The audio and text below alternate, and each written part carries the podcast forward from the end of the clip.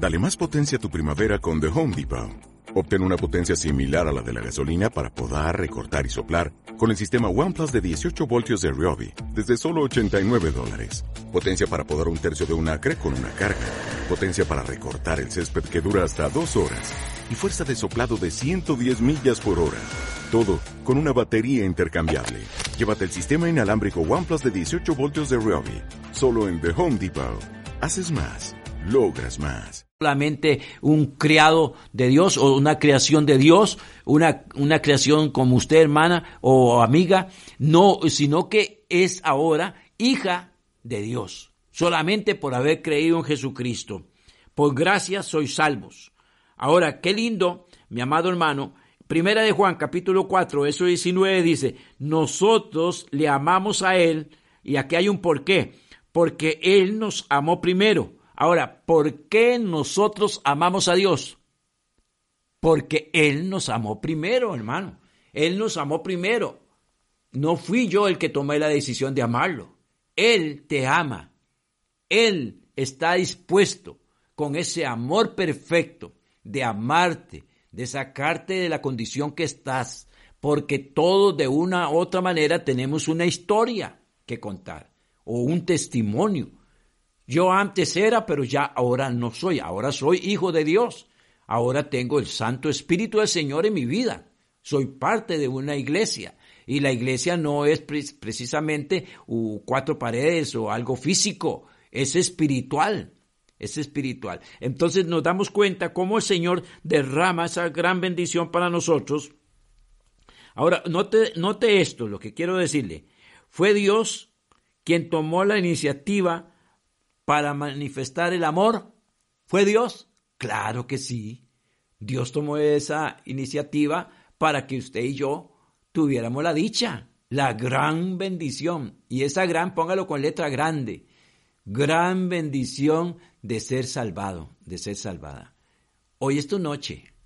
Hoy quizás usted está pensando de que eh, tal vez estaba pensando irse a divertir, entre comillas, hacer algo indebidamente y hoy el Señor te está deteniendo a escuchar este mensaje de que Dios es amor o el amor de Dios para con tu vida. Y esto yo creo que es importantísimo, mi hermano. Eh, ¿Fue Dios el que se ocupó de nosotros primero? Sí, hermano. Sí, Él fue el que se ocupó de tu vida, Él fue el que se ocupó de mi vida primero. Así que Tampoco me las puedo creer yo de que yo fui, ah, yo fui el que tomé la decisión, porque a veces nosotros decimos, yo acepté a Cristo. No, más bien Cristo me aceptó a mí, porque la condición mía era crítica, caótica, llena de grandes problemas, dificultades y, pecados donde no más, con el saco lleno, como utilizando este término, ¿verdad? O sea, como alguien que dijo por allí, a, cachete, ¿verdad? Estaba yo con, con, con toda esa contaminación de pecado. Pero Dios es bueno. Alabado sea el nombre de nuestro Señor. Dios es bueno. Ahora, qué lindo, Efesios capítulo 5, oiga lo que dice el versículo 2. Oiga lo que dice. Cristo nos amó también. Obviamente que sabemos que Cristo nos amó también. Dice, y andad en amor, como también Cristo nos amó, y se entregó a sí mismo por nosotros, ofrenda y sacrificio a Dios en olor fragante. O sea que el Señor dijo, bueno, en el Antiguo Testamento eran machos cabríos, ovejas, eran toros que llevaban al sacrificio para hacer un sacrificio delante de Dios, para mostrarlo, para que fuera grato a Dios y que cada año este sacerdote llevara este sacrificio y lo pudieran ahí degollar y y esa sangre la rociaban en el lugar santísimo para remisión de pecados de toda una nación, un pueblo. Pero déjeme decirle, alguien tomó la decisión y dijo, yo voy, Padre, a rescatar, a redimir. Ese es el Mesías, el nuestro Señor Jesucristo. Yo voy a ir a rescatar a toda la humanidad. Todo aquel que cree en mí será salvo. Ahora, este es el sacrificio perfecto el, sacrificio que ya no es con animalitos, ya no es con, con, con algo que usted llevó al templo, ¿verdad?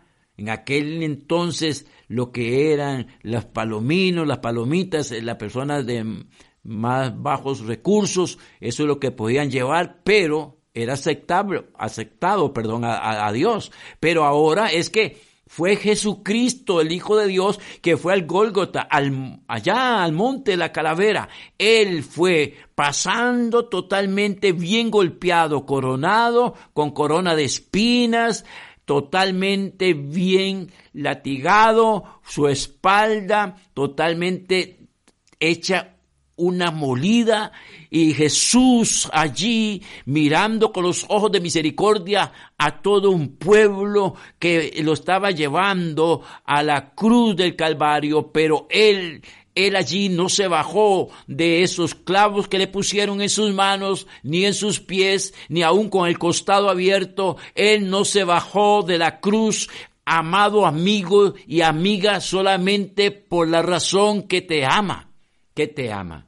Él te ama y quiere perdonar toda tu culpa todo, todo lo que nosotros teníamos, Él quiere perdonarnos, está vigente ahorita mismo en este siglo XXI de que usted puede decir, yo voy a tomar la decisión. Esto es como decir, hay una oferta, están tirando por la ventana en una tienda todo, regalando todo, y uno corre inmediatamente porque hay una oferta y aún hasta cosas gratis. Imagínese cómo corre, cuánto no más la salvación gratuitamente que Jesús Jesucristo, el Hijo de Dios, pagó un precio allí con sangre. Sí, claro, Él dijo una última palabra de todas las siete que dijo, consumado es. Eso es lo que está diciendo. Ahora sí, he obtenido la victoria para que aquella persona que estaba en drogas pudiera ser salva, aquella persona que estaba en alcoholismo pudiera ser salva, aquella persona que estaba con malas conductas y pecados pudiera ser salva. Yo no me voy a bajar de esta cruz, aquí muero y digo consumado es lo que está diciendo ya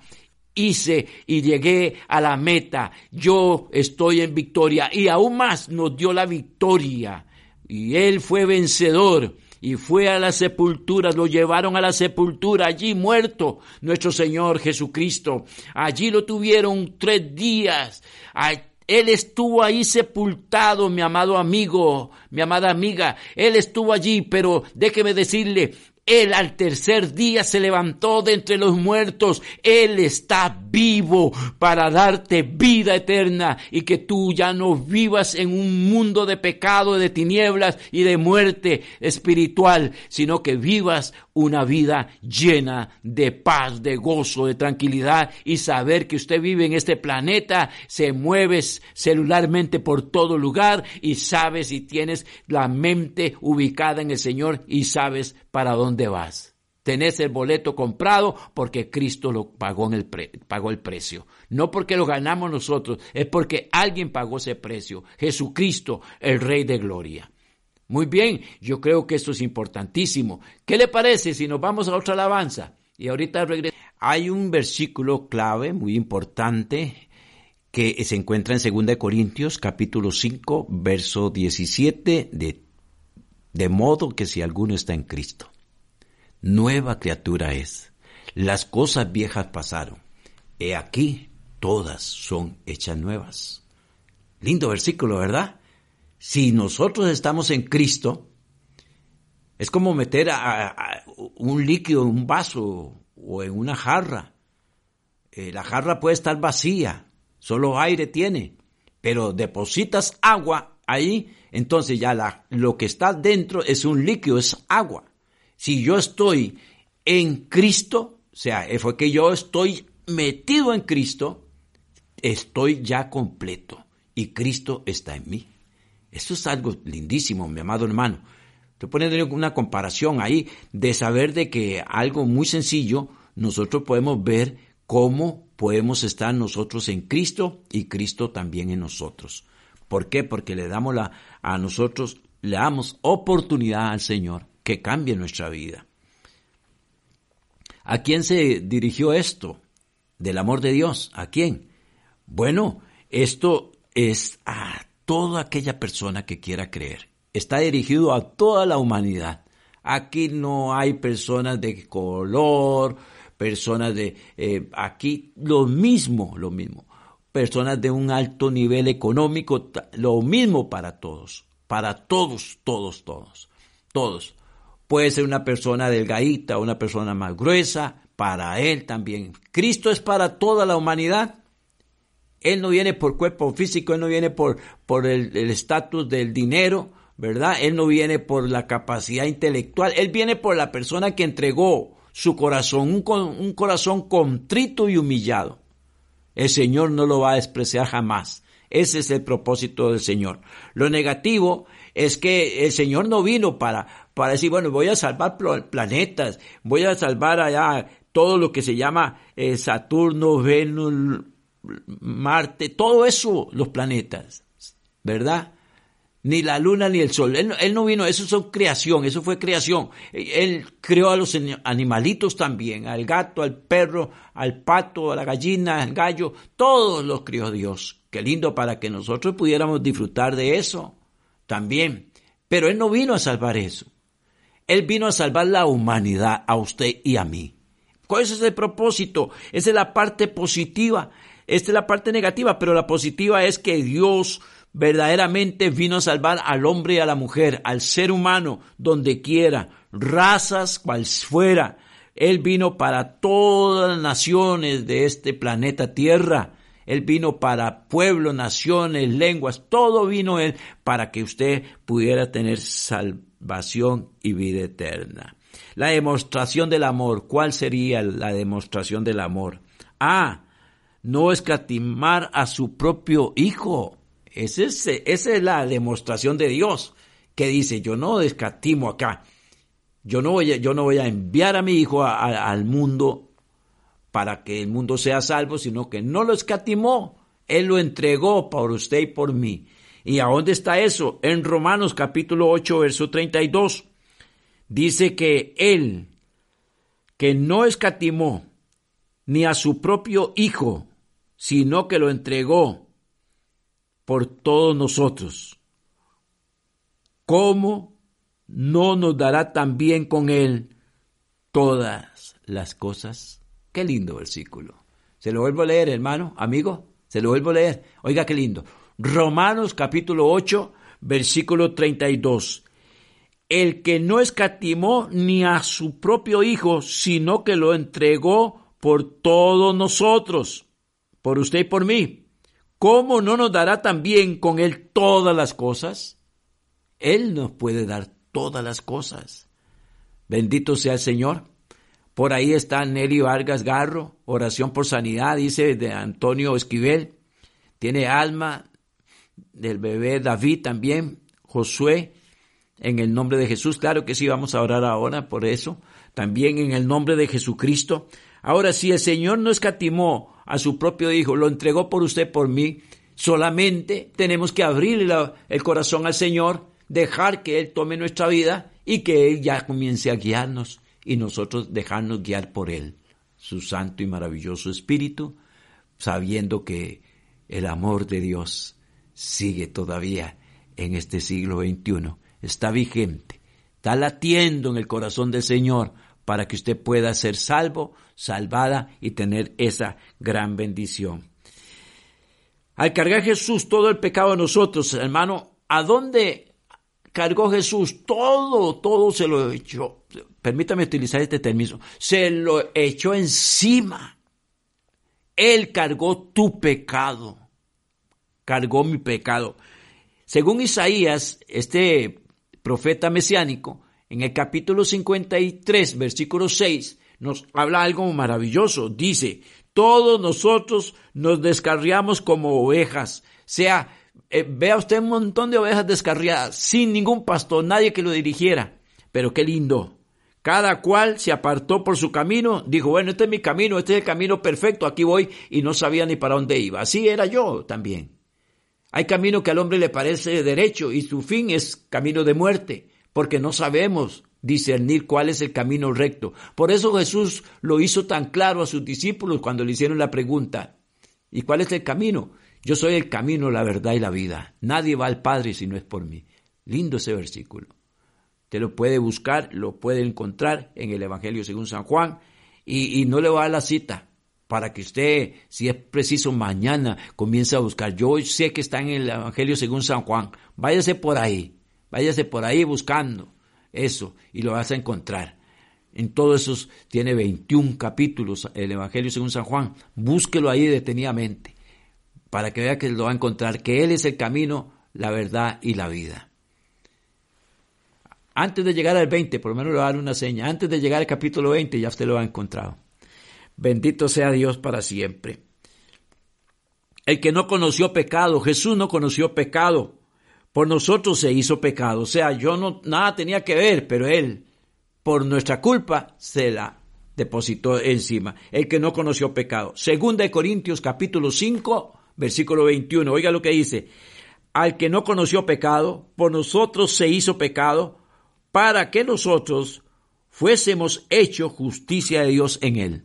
O sea que el único que nos podía justificar era él. Porque nosotros estábamos con enemistad con Dios. Usted y yo, cualquiera, toda la humanidad. No teníamos derecho, acceso al reino ni a la presencia de Dios, al reino de Dios. No teníamos derecho ni a ni tocar parte del cielo porque estábamos con enemistad. Por eso Él vino a justificar todo el pecado. Él vino para que nosotros fuéramos justicia de Dios. Todos estábamos destituidos de la gloria de Dios. Todos, hermano, no hice unos, todos.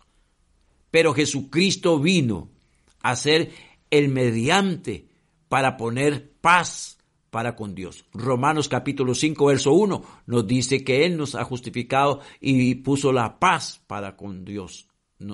él mismo por el sacrificio, por depositarse. Él que no conoció pecado, se hizo pecador, llegando a la cruz, para diciendo, bueno, ahora sí, todo el pecado lo tengo depositado en mí, todo el pecado de la humanidad, para que todos aquellos que puedan creer puedan ser salvos.